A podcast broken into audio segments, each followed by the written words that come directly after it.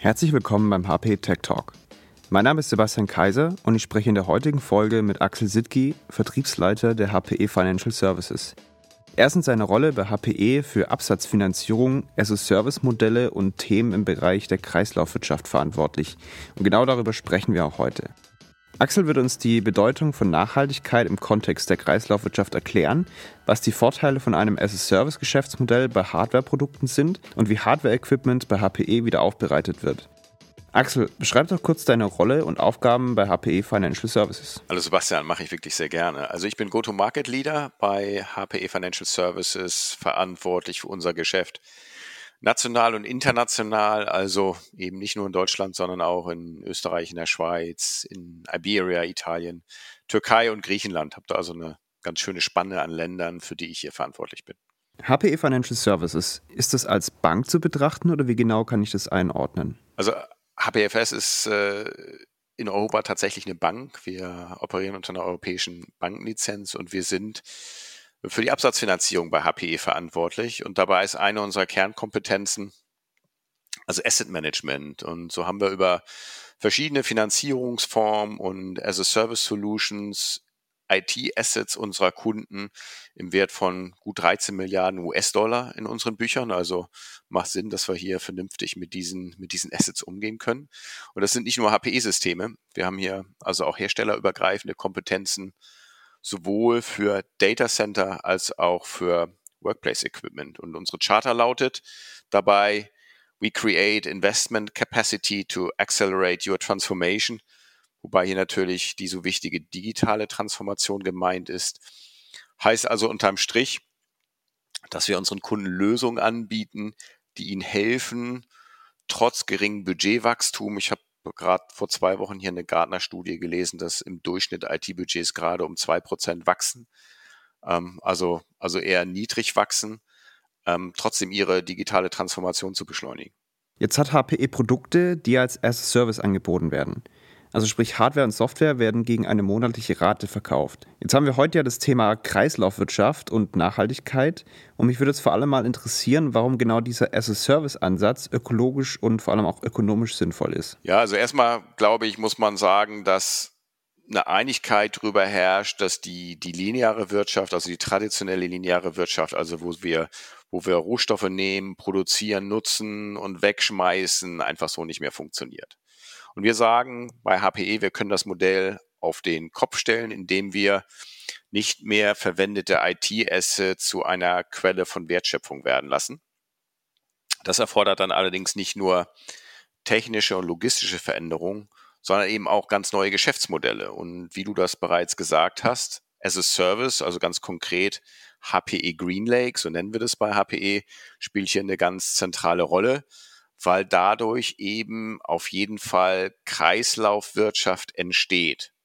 So in diesem Greenlake-Modell muss man sich so vorstellen, werden in einem effizienten IT-Bereitstellungsansatz schlichtweg Überkapazitäten vermieden, was sich dann eben auch auf verschiedene Nachhaltigkeitsaspekte wie Energieverbrauch oder CO2-Ausstoß, generell Materialverbrauch und am Ende auch Abfall auswirkt. Und das Gute daran ist, und das ist dann eben genau der ökonomische Aspekt, spart dieser Effizienzgewinn dann auch Kosten bei unseren Kunden. So, und der Kreislauf entsteht dann eben dadurch, dass wenn ein Kunde einen solchen Vertrag, einen solchen GreenLake-Vertrag mit uns abgeschlossen hat und der Vertrag ausläuft, die Systeme nach Nutzung, und das ist dann eben entscheidend für den Kreislauf, zu uns zurückkommen und dann wieder in unseren Technology Renewal Centern aufbereitet werden und wieder in diesen Wirtschaftskreislauf zurückgeführt werden.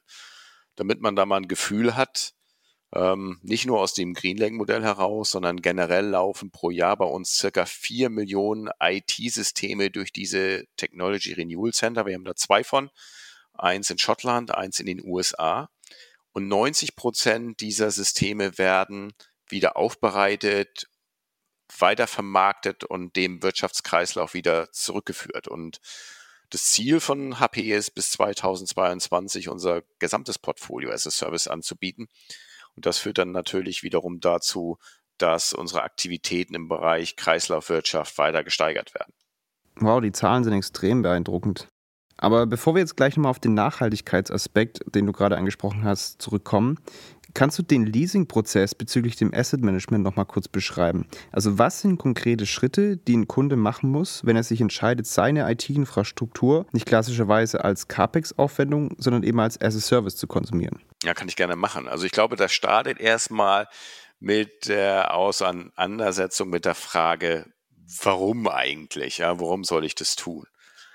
Also ich bin zum Beispiel der Meinung, dass die traditionelle Beschaffung von IT-Equipment gerade in dem heutigen Wirtschaftsmodell mit allen seinen Dynamiken und Unsicherheiten absolut nicht mehr zeitgemäß ist. Das ist, das ist finanziell uneffizient. Also wir wissen von unseren Kunden beispielsweise, dass ähm, sie Überkapazitäten in der Größenordnung von, von 40 bis 50 Prozent auf ihren IT-System haben. Ist natürlich nicht effizient, finanziell nicht effizient. Es ist absolut ressourcenintensiv und damit meine ich nicht nur Personal, sondern eben auch Geld. Und beides sollte heute besser in die digitale Innovation investiert werden und weil das einfach der Weg ist für viele Unternehmen in die Zukunft und hier eben dringender Handlungsbedarf besteht. Ähm, Nochmal zurückkommt auf diese Gardner-Studie, die sagt, dass Unternehmen, die ihre Ressourcen für die digitale Transformation aufgestockt haben, eine 2,7 mal höhere Wahrscheinlichkeit haben, zu den Spitzenreitern in ihrer Branche zu gehören, als zu den Schlusslichtern. Also für mich ein ganz wesentlicher Aspekt dann haben wir in diesem traditionellen Modell eine statische Kostenallokation und damit eine komplette Entkopplung von, von Umsatz und Kosten. Auch wieder ein Fakt, der in einem so dynamischen Marktumfeld schwierig zu managen ist und eben eine unzureichende Agilität, ja, um neue Businessanforderungen schnell gerecht zu werden. Und alle diese Punkte lassen sich mit so einem HPE GreenLake Modell adressieren.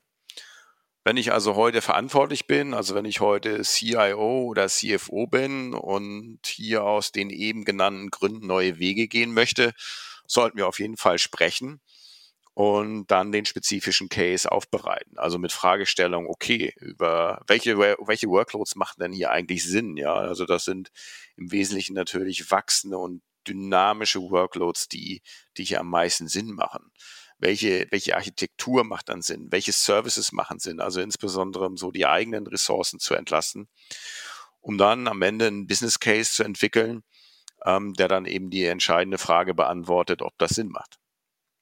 Und dann geht's halt entsprechend weiter, hoffentlich in, in eine Gestaltung eines Vertrags und Vertragsverhandlungen und dann in eine Partnerschaft. Hm, spannend. Aber jetzt nochmal zurück auf das Thema Nachhaltigkeit. Vorher hast du gesagt, dass ihr die Assets in eurem Technology Renewal Center wieder aufbereitet, also 90 Prozent der ganzen Gerätschaften. Mhm. Wo ist denn der Unterschied zwischen klassischem Recycling und der Wiederaufbereitung im Rahmen der Kreislaufwirtschaft? Also gerade bei Hardware-Komponenten wie beispielsweise Server. Ja, also beim Recycling ist es so, hier werden die, die Produkte in ihre ursprünglichen Rohmaterialien zerlegt. Also du zerlegst einfach einen Server und hast am Ende Kunststoffe, Eisen und Nicht-Eisenmetalle. Und diese Rohmaterialien werden dann wieder ganz an den Beginn eines neuen äh, Produktionsprozesses zurückgeführt für eben neue Produkte. Das ist der Recycling-Ansatz. Bei der Wiederaufbereitung zerlegen wir die Produkte in ihre Einzelkomponenten, also ein Server in, in, seine, in seine Mainboards, in seine Controller, Memory, Prozessoren und bauen aus diesen Einzelkomponenten mit unserem Engineering neue Systeme. Und zwar, das ist das Besondere bei uns, nach Kundenanforderungen. Also ein Kunde kann zum Beispiel bei uns einen gebrauchten Server in der für ihn spezifischen Konfiguration bestellen und das Ganze dann eben auf Basis von HPE-Qualitätsstandards, einschließlich der nötigen Lizenzen, Garantien und Supportmöglichkeiten. Und das macht dann insbesondere dann Sinn, wenn ich Legacy-Infrastrukturen habe, ähm, die, die ich aufgrund von steigenden Anforderungen erweitern muss. Jetzt aber zurück zu diesem Nachhaltigkeitsaspekt. Wiederaufbereitung, also der eben beschriebene Prozess, ist in Verbindung dann mit der verlängerten Nutzungsdauer der Produkte oder Komponenten Faktor 10 besser als Recycling. Das ist schon ein großer, großer Unterschied, wie ich finde. Krass, aber wie spiegelt sich das als Mehrwert für Kunden wieder? Also wenn physische Produkte zurückgenommen und wieder aufbereitet werden? Ich glaube, da muss man sich einfach auch mal die, die aktuellen Trends um das Thema Nachhaltigkeit anschauen. Also fast alle Unternehmen stehen ja heute unter Druck, was Nachhaltigkeit angeht. Warum? Weil Investoren zunehmend auf nachhaltige Unternehmen schauen, ähm, Kunden bei ihren Kaufentscheidungen die Nachhaltigkeit ihrer Lieferanten und deren Produkte hinterfragen. Was mir jetzt beispielsweise in den letzten Monaten aufgefallen ist in der Fernsehwerbung, bewerben Unternehmen beispielsweise ihre Produkte damit, dass sie sagen, wir haben jetzt Zahnbürste mit Holzgriffen. Wir machen jetzt Rasierer mit Metall statt mit Plastikgriffen. Wir, sie weisen auf eine ganz besondere ökologische Verpackung hin. Also da wissen wir alle, da tut sich gerade unheimlich viel auf der Welt. Und dem, können sich, dem kann sich einfach kein Unternehmen äh, entziehen. Ja. Auch Mitarbeiter schauen drauf. Ähm, Stichwort War of Talents. Da kann das natürlich gerade bei der jungen Generation ein entscheidender Faktor sein, warum sie sich für ein Unternehmen, für einen Arbeitgeber entscheiden, wenn der ihnen nachweisen kann, dass er besonders Nachhaltigkeit, äh, nachhaltig ist. Und letzten Endes auch die Regulierung, das ist der letzte Punkt, den ich hier anführen möchte, hat in den letzten fünf Jahren gerade in Europa um 75 Prozent zugenommen. Also alles gute Gründe, um sich mit dem Thema Nachhaltigkeit auseinanderzusetzen. So, und CEOs und Führungskräfte vor diesem Hintergrund müssen ihre Nachhaltigkeitsaktivitäten mit konkreten Zahlen belegen. Und ich denke, für IT-Führungskräfte, jetzt zurück auf die IT zu kommen, ist gerade die Kreislaufwirtschaft in der IT eine große Chance, ihren Beitrag mit einer guten Strategie zu zeigen. Und genau hier kann HPFS bzw. HPE helfen, nämlich indem wir nicht mehr verwendetes IT-Equipment herstellerübergreifend mit standardisierten, standardisi äh, sorry, standardisierten, globalen und ganz wichtig auch sicheren Prozessen übernehmen und dann wertschöpfend für unsere Kunden wieder aufbereiten und weitervermarkten. So, die, die, die Ergebnisse, die wir daraus erzielen, die Nachhaltigkeitsergebnisse, die dokumentieren wir dann für unsere Kunden in einem sogenannten Circular Economy Report als Nachweis, also zum Beispiel, wie viel CO2 wurde durch diesen ganzen Prozess eingespart, wie viel Energie wurde eingespart oder wie viel Abfall wurde am Ende vermieden. Ähm, hat also wirklich Vorteile für die Nachhaltigkeit, aber auch wieder ähm, wichtige wirtschaftliche Aspekte gerade das ist heute, glaube ich, ganz wesentlich, wo wir ganz viele Kunden sehen, die irgendwo in diesem Dilemma ste stecken. Ich hatte es am Anfang schon mal gesagt, dass sie, dass sie auf der einen Seite beschleunigt in die Digitalisierung investieren müssen, aber auf der anderen Seite Budgetrestriktionen managen müssen. Das heißt, durch diese herstellerübergreifende Übernahme von IT-Equipment unserer Kunden, die wir dann weitervermarkten, äh, fließt auch Geld wieder zurück an unsere Kunden. So haben wir in den letzten zwei Jahren, um mal eine Zahl zu nennen, 634 Millionen US-Dollar wieder zurückgeführt in die IT-Budgets unserer Kunden, was dann eben neue, neue Projekte im Rahmen der digitalen Transformation ermöglicht. Kannst du da ein konkretes Beispiel geben von einem Kunden und welche Benefits der dann erhalten hat? Klar, also haben wir einige Beispiele. Ähm, Vorher möchte ich jetzt zwei. Einmal, das ist das nationale Gesundheitssystem in England oder Nationwide als große Bausparkasse, auch in UK in dem Fall. Ähm, gibt weitere Beispiele, die ich, die ich hier einfach nicht nennen kann.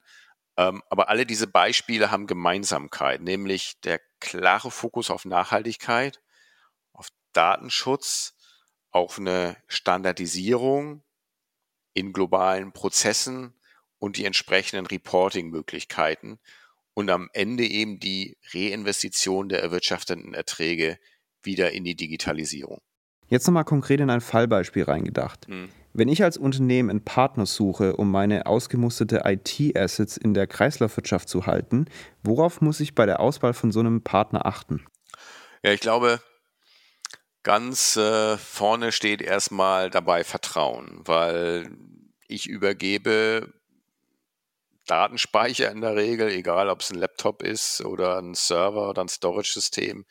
Typischerweise sind da noch personen-, unternehmensbezogene Daten drauf. Ich brauche also einen Partner, dem ich vertrauen kann, dass er das Thema Datensicherheit entsprechend der Regularien handhaben kann.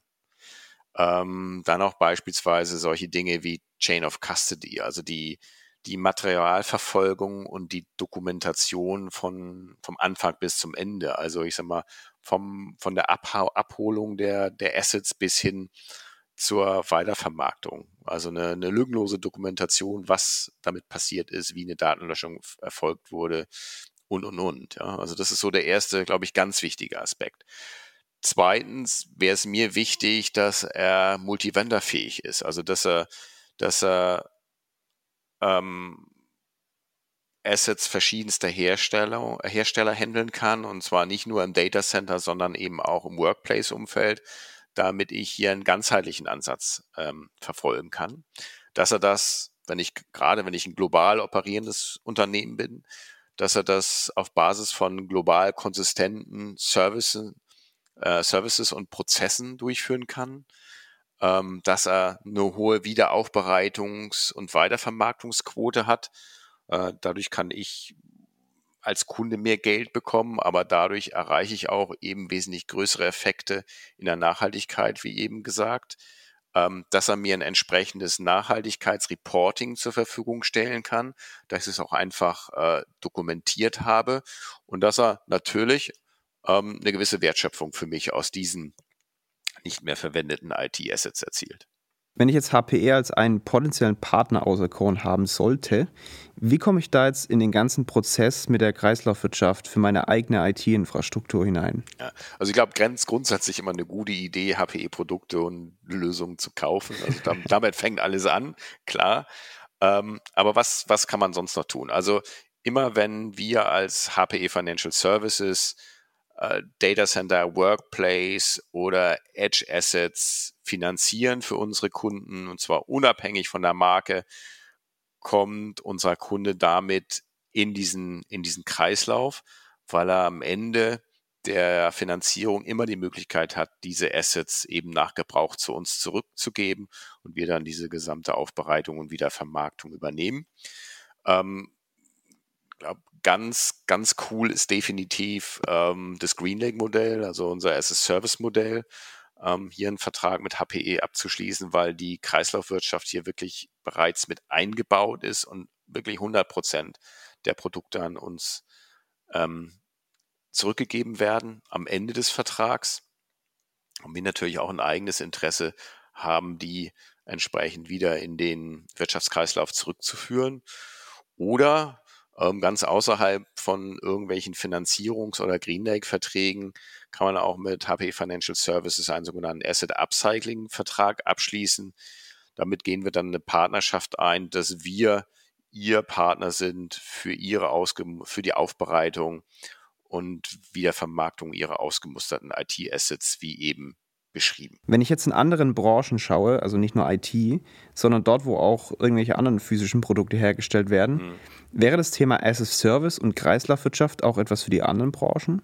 Also ich glaube, es ist ein Trend, den wir gerade generell sehen. Ja, ich meine, as a Service taucht heute überall auf. Ich denke nur mal an, an die Art und Weise, wie wir heute beispielsweise Musik konsumieren, wie wir Filme konsumieren, wie wir zukünftig vielleicht ähm, Mobilität über As-a-Service-Modelle beziehen werden. Also ich glaube, es kommt wirklich überall. Wir haben einen Kunden, der produziert Luft, also komprimierte Luft as a Service. Es kommt überall. Ja, also ich glaube, es ist ein ganz, ganz wichtiger Ansatz für ganz viele Branchen ist sicherlich für viele noch ein, ein langer Weg und noch eine steile Lernkurve zu durchschreiten. Wir als HPE sind da schon ein Stück weit weiter vorangeschrieben. Wir machen das jetzt, wenn ich mich recht erinnere, gerade mit dem SS-Service-Modell GreenLake und vorher Flexible Capacity wahrscheinlich schon gute acht Jahre. Aber ähm, wir teilen da gerne unsere Erfahrungen auch mit Unternehmen anderer Branche. Das sind auf jeden Fall sehr, sehr spannende Einblicke. Danke, Axel. Aber wenn ich jetzt als Zuhörer Fragen habe, ähm, die ich an dich richten möchte, wo kann ich dich am besten erreichen? Man findet, man findet mich definitiv auf LinkedIn. Ansonsten einfach über meine HPE-E-Mail-Adresse axel.sitki.hpe.com bin ich gerne erreichbar und beantworte da gerne Fragen. Perfekt. Axel, vielen Dank, dass du dir die Zeit genommen hast. Hat Spaß gemacht. Dankeschön. Danke ebenso.